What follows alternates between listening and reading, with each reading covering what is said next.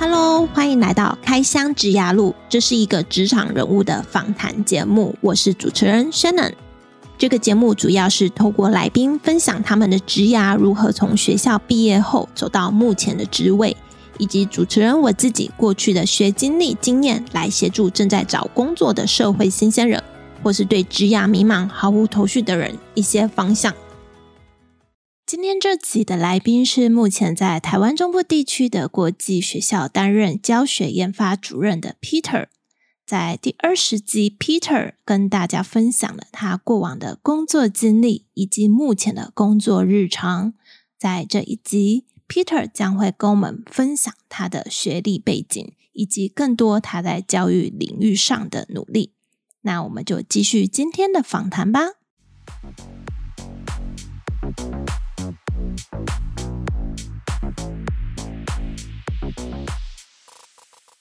回过头来，我想问 Peter 啊，你现在一直在做你现在这个工作，你会不会有职涯倦怠的时候啊？职涯倦怠哦，嗯，呃，老实说，回答你的问题，职业倦怠，我我真的还真的没有。我认很认真想过这个问题，因为其实我我前几天才跟朋友在聊天，那朋友也说啦，哈，就是说，哎，这个。呃，大反正大家就在聊天嘛，就说啊，如果你中了那个乐透的头奖哈，比如说中了好几亿，那你会想要现在马上就退休嘛？这样子？哎、嗯，我不会，就是我也是。然后，可是现场大家都很傻眼，然后他说你不会，就是怎么会不会？就是真不是都想要就是哎，可以这个有这么一大笔钱，然后比如说好，比如投资股票或者是买个房产，什么就来个被动收入，然后就可以这个退休啦，出国玩游山玩水这样子。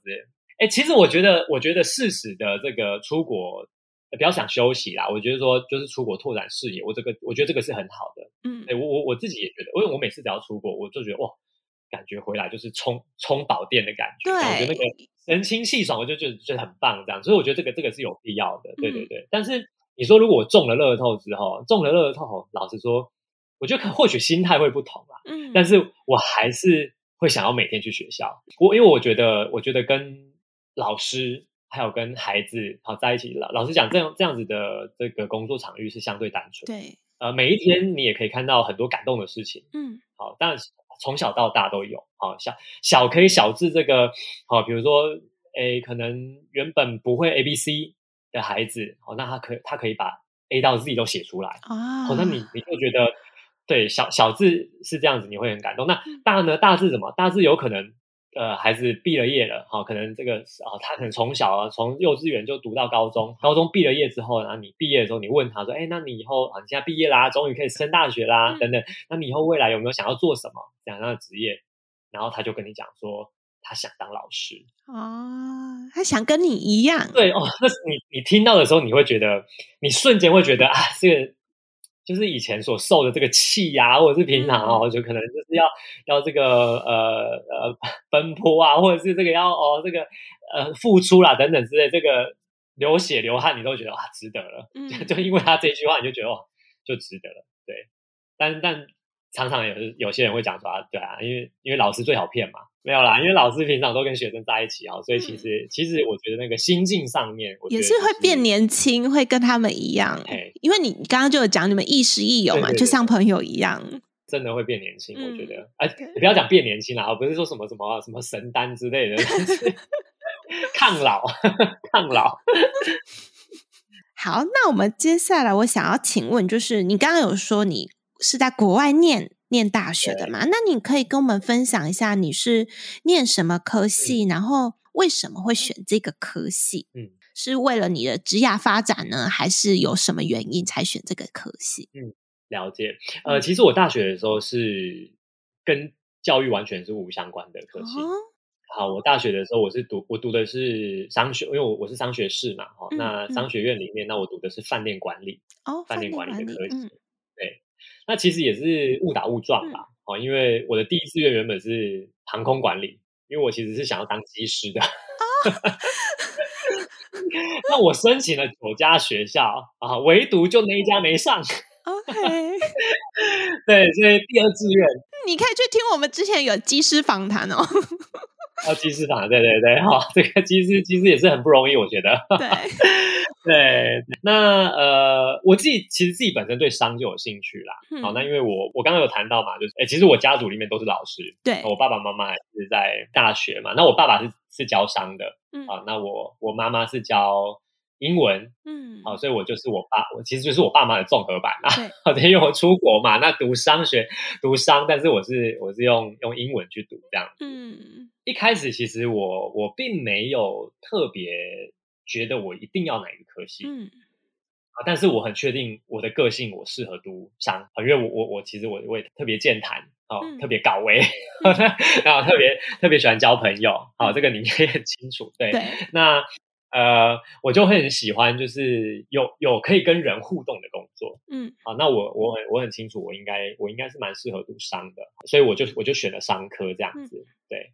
那呃，我其实后来是为什么会当老师呢？其实也是因缘际会，因为呃，我我高中的时候，呃，虽然是在台湾读，但是我读的是美国学校，好，那我我有一个老师，他他是加拿大人，那。嗯大学的时候，因为我就在加拿大读嘛，嗯、那大学毕业了，好，那他就是有跟我约出来喝个咖啡这样子，那他就。就我们谈到说，哎，职涯要怎么发展这样子，然后他就有说，他十年前就觉得我很适合当老师，好，那他现在更就是跟我聊天的时候，他他又更觉得我我应该要去当老师这样。他是从哪个因素觉得你适合啊？我其实我其实有问过他，哎、嗯，我说我说你觉得我为什么当就是适合当老师？他他其实他是他是用 caring 这个字啦，然 后他可能就说，哎，就所谓 caring 就是可能会会比较去关怀，但其实我觉得应该也。嗯我我自己也不是，我自己应该说我，我我因为我喜欢跟人家交朋友嘛，嗯，好，那当然朋友跟朋友之间就是互相的嘛，嗯，好，所以当然就会就会觉得说，哎，那呃，我不会去计较说啊，今天多帮你一点这样子，因为我觉得大家都是互相的。那他可能会觉得说啊，那我我这方面的个性就哎蛮适合当老师，因为老师就你要很常去关怀学生嘛，或者是说，哎，你现在如果是主管的位置，你就很常去关怀这个，或者是吸收老师每天。可能比较不好的情绪这样子，好、嗯，那当然就就会有需要这样的人格特质这样对。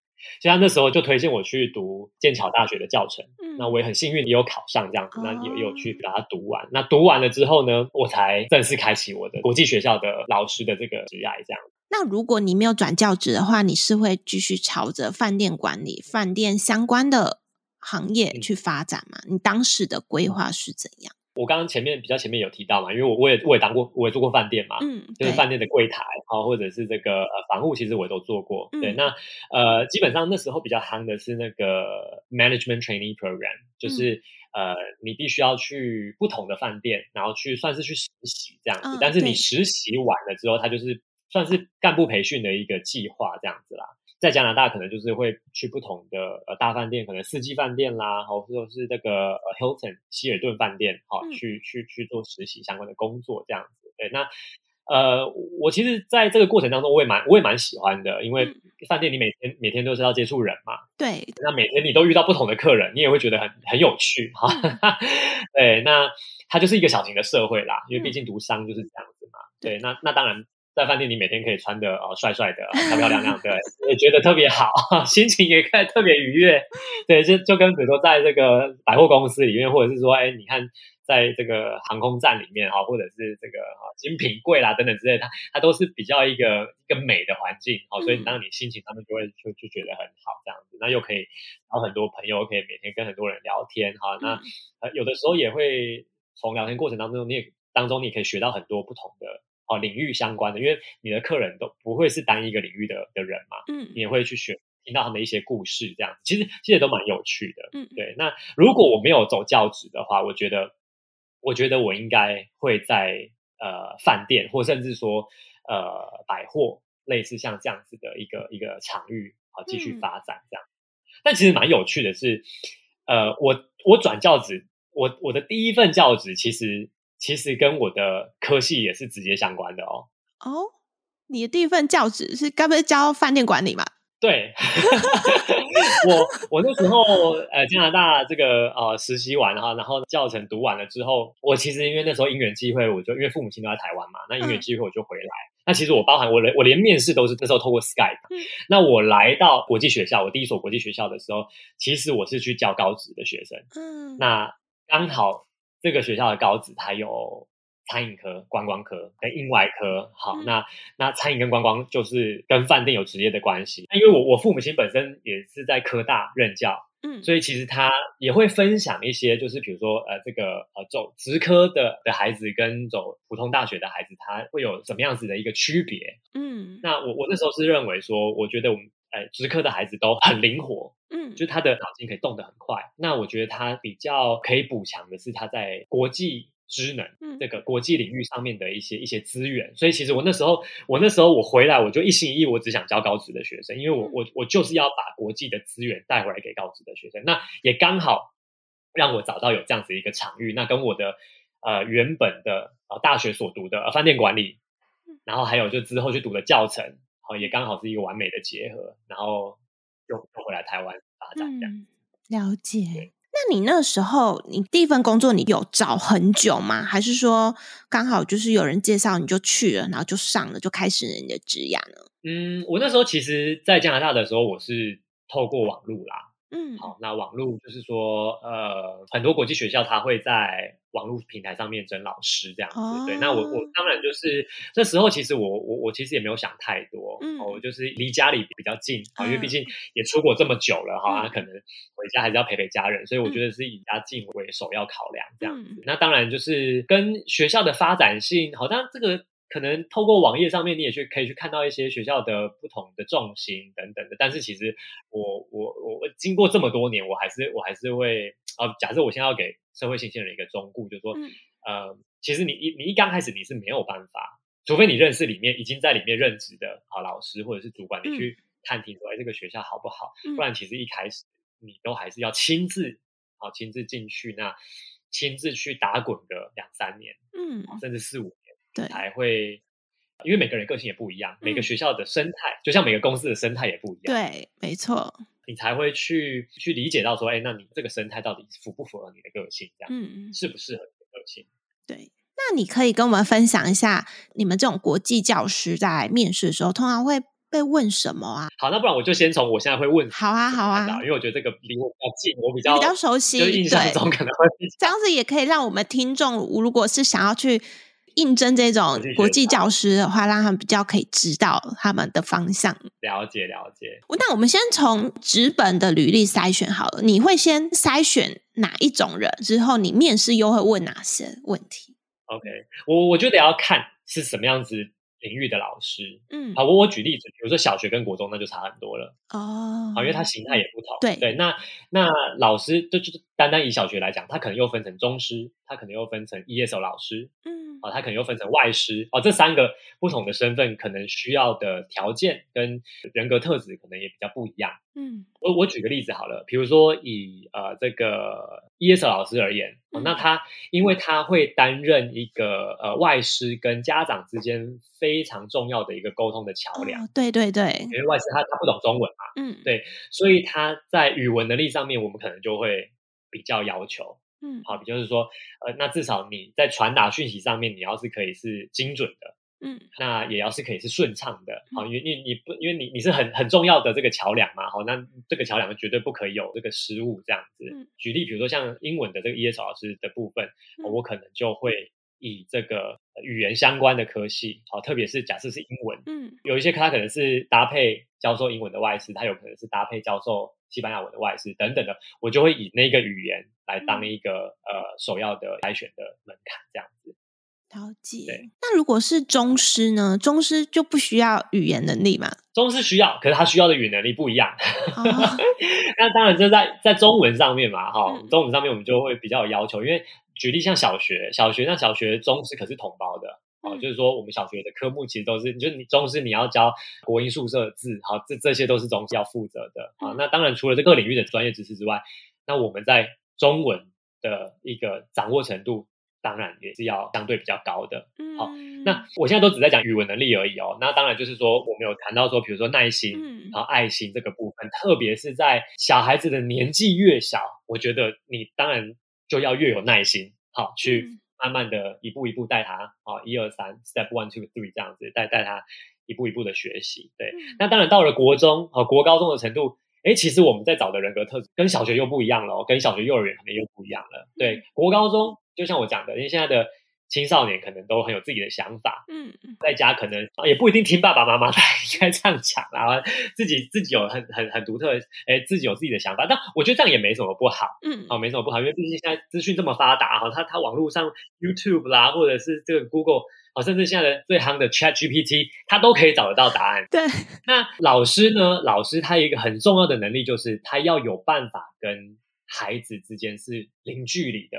哦，我举我举例来讲，就是说，老师他必须要是 approachable，嗯嗯，就是孩子他要可以能可能去找你倾诉一些事情啊，或者是他他如果遇到什么困难的时候，他愿意把他的困难，或者是愿意把他的想法去分享给你听。嗯，哦，我觉得这个人格特质就很重要。对对，在青少年的部分，特别是你看，像最近有很多啊，这个不幸的学生的案件，嗯，社会事件，社会事件啊，压力过大啦，哈，那。诶，或者说这个呃，我们常常在在我们现在非常注重这个反霸凌，好、嗯哦，这个我们要教育好孩子，也要教育好啊老师、家长等等，其实都是，特别是在这样子的一个高压的环境之下，我们更重视就是孩子他的心灵的一个成长，嗯、所以要有办法，要老师要有办法能掌握孩子的呃一个心灵的状态，我觉得这个是一个很重要的能力。嗯。我现在就纳闷啊，像你刚刚讲的青少年那个时期，你们需要老师是有耐心的，或者是需要老师会去倾听的。那你从面试上面，你们又会怎么知道这个老师是有爱心的？他可能会假装啊。当然，只有。一面哈，就是你你只有跟他见一次面，那你也不可能很了对百分之百了解他的个性啦。但其实我觉得，其实从小地方也也大概看得出来啦。举例来讲，像他的履历上面，他有可有些老师他可能是长期有在流浪狗之家哦做义工的，嗯嗯，哦经验的，这其实都是可能看似跟教育没有什么相关的经历，可是他其实都很有直接的关系。确实确实，对。那甚至小到说，哎，他来面试的时候。啊，因为面试的时候总不会，因为学校一定会有学生嘛，嗯，好，那学生有时候可能也蛮有礼貌的，啊，经过就跟他讲说，哎，来宾好哈，或者是老师好，或者怎样子，嗯，你可以看到就是短短的那几秒，啊，比如说这位老师他跟孩子的互动。的样子，其实这对我们来讲比任何东西都重要。但老实讲，你看到他在外面跟孩子互动的样子，那其实都还不是在正式面试的一个时间内。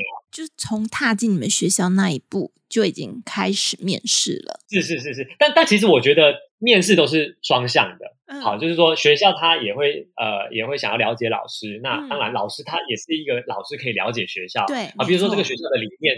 符不符合这个老师的一个教育的理念？我觉得这个也特别重要。嗯，啊，因为老师他他也需要花长时间，好，在这个学校，然后跟这边的孩子、跟这边的家长同仁相处嘛。好，那当然，他对于这个学校的理念也必须要是可以跟他的理念是相符合的。我觉得这样子在工作起来也会比较愉悦。嗯，确实。对，好，那回到刚刚讲的，那面试的时候你们会问哪些问题呢？面试的时候啊，嗯。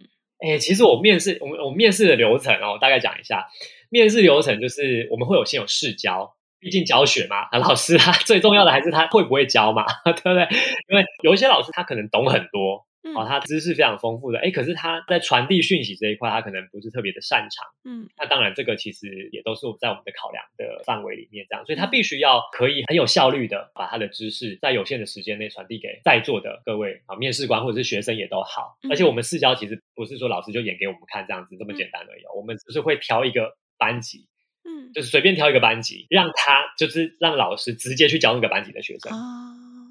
哎，就是看最现场的样子，嗯、对，那呃，这个主管啊，或者主任、组长，或者是呃校长，就会我们就会在后面看这样子，嗯，对对对。当然，试教结束之后啦，呃，我们就还是会稍微面谈一下嘛，好、嗯，那一个老师大概也不会到很久啦，二十到三十分钟的面谈差不多。嗯、面谈的哪些问题呢？其实呃，问题蛮多种类的，我就讲一个我比较爱问的好了。嗯、呃，我通常会问第一个，就是如果你跟同仁之间有意见不合的地方，或者是有分歧的时候，你会怎么样处理这样的一个 conflict？嗯，因为毕竟人跟人相处不可能永远天下太平嘛。对，就是对有人的地方，当然就会有纷争，会有是非，嗯、这个在所难免。但是呃，这个是良好的一个互动，或者是一个恶性的互动，就是我我会听，或者是去看老师他会怎么样去化解、处理这样子的一个 conflict 冲突。对对对，嗯，我觉得冲突可以这个化解冲突的能力，其实我觉得是非常重要的。嗯，那当当然不是只有在教育场域啦，其实在任何场域也都是这个样子。好，那特别是在教育场域，为什么？因为老师他其实就是学校、学生跟家长中间的一个很重要的。沟通的桥梁嘛，嗯，那这个是其中一个问题啦。那再来就是，呃，我也会问说，那你觉得五年后的你，你想象从现在开始，你想象你的五年后的你，你会在哪里？那会做什么事情？这个我也是蛮常问的。对这个问题，我刚好因为我现在有在做职涯的咨询嘛，我也会这样问对方。你可以试想，你五年后你会希望自己是成为什么样的人？对对对，我觉得这个特别重要。我觉得这个不管任何人，他都要有至少要去想过这件事。对，不管是求职或者是已经在工作岗位上面的人，我觉得都是很重要的。没错。对，那当然，你看，像我问老师说，哎，呃，五年后的你会。会是什么样子？就是你想象五年后的你会在哪个定位？其实有几个目的啦，哈，当然就是第一个，就是学校它在培育人才、培育老师，它其实是很重本的，嗯，就是说你要培育一个好的老师，其实是很花时间，也很花钱，也很花心力，对，是是非常不容易的。所以你也不会希望一个老师他可能在这边啊打滚个三五年，嗯，他他就走了，嗯。好，他就走了。其实特别可惜，好，因为像这，你已经跟这边的家长、这边的学生啊、这边的同仁已经相处这么，而且我们做教育求的是什么？稳定嘛。嗯，我们会希望教育它是一个长远的，它是一个稳定的一个发展。那当然，这个对于孩子好的一个身心灵上面的一个呃一个帮助，我觉得会比较健全的。好，那当然我们也不希望说一直在换老师。对，好，那其实身为家长，我们自己都知道，我们如果自己有小孩子，我也不希望我老，比如说我我小孩这个学期换了四个不同的导师，哇哩嘞，那这个身为家长一定会很担心嘛。嗯，所以觉得求的是一个呃工作的一个负责任跟一个稳定的一个态度这样子。嗯，对。那当然，第二点就是说，我我们也会希望我们学校可以提供的资源是可以满足老师在他职涯发展的一个规划。好，因为呃，就我。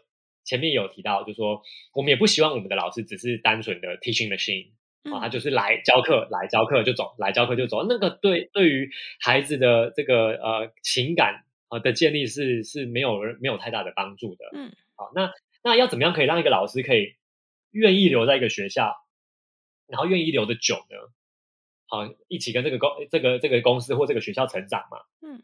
啊，那当然，我觉得，因为每一个人他对于他的职业都有一定的规划嘛，嗯，那我觉得，只要一个负责任的学校，要可以做到说，哎，我要可以满足你在这个领域啊，这个职业上面的一个规划，嗯，甚至到我刚刚讲的 professional development，我要怎么样提供你这个师资培训的部分，嗯，可能在这个呃职位上面，你也可以慢慢的哈，从一开始举例，比如说从助教，然后到老师，然后到组长，到主任。那这样子慢慢慢慢慢一一路一路上来，我觉得这个其实我们同一时间，因为我们我们栽培的是学生嘛，那我们会我们我们看到学生成长，我们很开心。但是如果我们看到我们的同仁成长，我们也会很开心啊。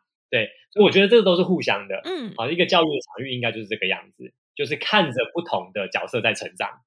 好，这样子才是可以印证说你这样子的一个教育的体系是是成功的。嗯，对，你们的师资会签约吗？还是说你们会像有一些幼稚园，他可能会一学期一签啦，或者是一年一签？你们对于你们新进的师资是会有合约在的吗？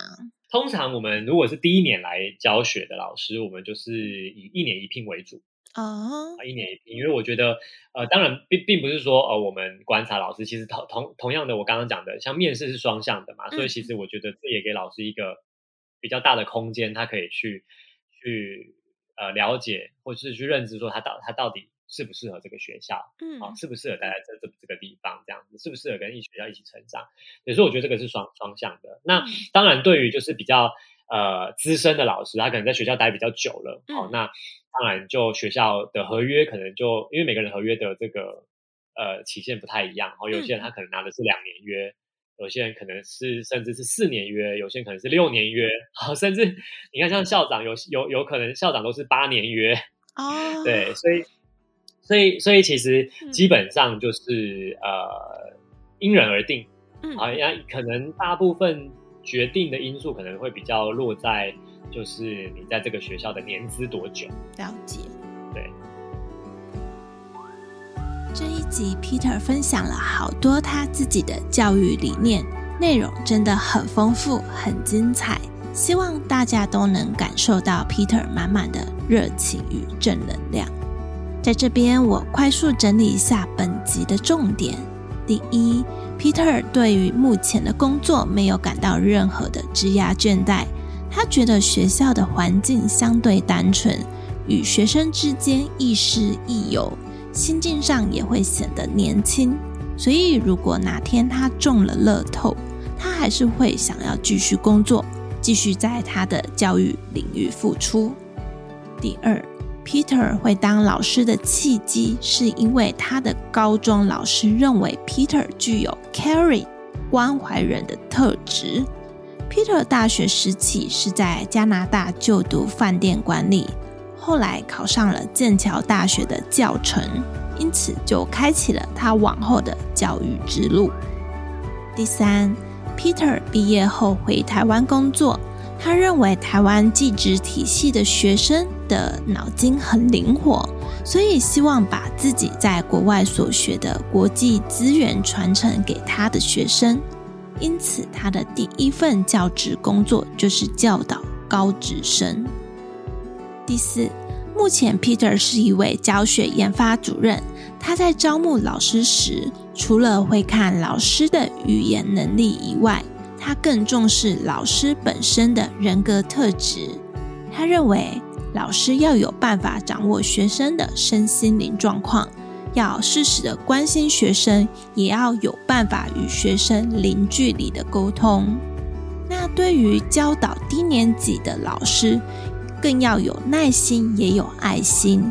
而对于教导中高年级的老师，要有办法与学生沟通，也要有办法让学生会主动向老师倾诉。第五，Peter 分享，他们学校在招募老师时，除了要面试，也需要试教，因为他们要评估老师是否有能力在有限时间内。把知识传达给学生。除此之外，Peter 在面试人时，他也会问说：如果同人之间有冲突时，会如何处理？还有五年后的你会在哪里做什么事情？这两个问题是不管你在什么领域工作，都值得去思考的问题。希望听到这里的你也能想想，你的答案是什么。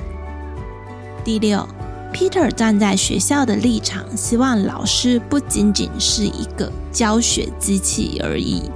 他认为，在一个教育场域，应该是要让每一个人都能成长，不是只有教育学生而已。满足老师的职涯发展，也是学校所重视的。那以上就是本集的重点。因为这次访谈的内容比较多，所以下一集还是会延续 Peter 的分享，请记得下周三要回来听哦。最后，谢谢你听到节目的尾声，真的真的很感谢你愿意花时间听到这里。希望我的节目对你的职涯路有所帮助。之后我会固定在每周三早上上架我的节目。如果你喜欢我的节目，麻烦你帮我到 Apple Podcast 给予五星评价，并留言告诉我你喜欢哪一集的内容，这是对我持续创作与分享很重要的鼓励。有任何建议，也欢迎来信给予指教。如果你有想听哪个行业的人物访谈，也欢迎来信告诉我。我的电子信箱放在本集的节目资讯栏里。那我们下周再见喽，拜拜。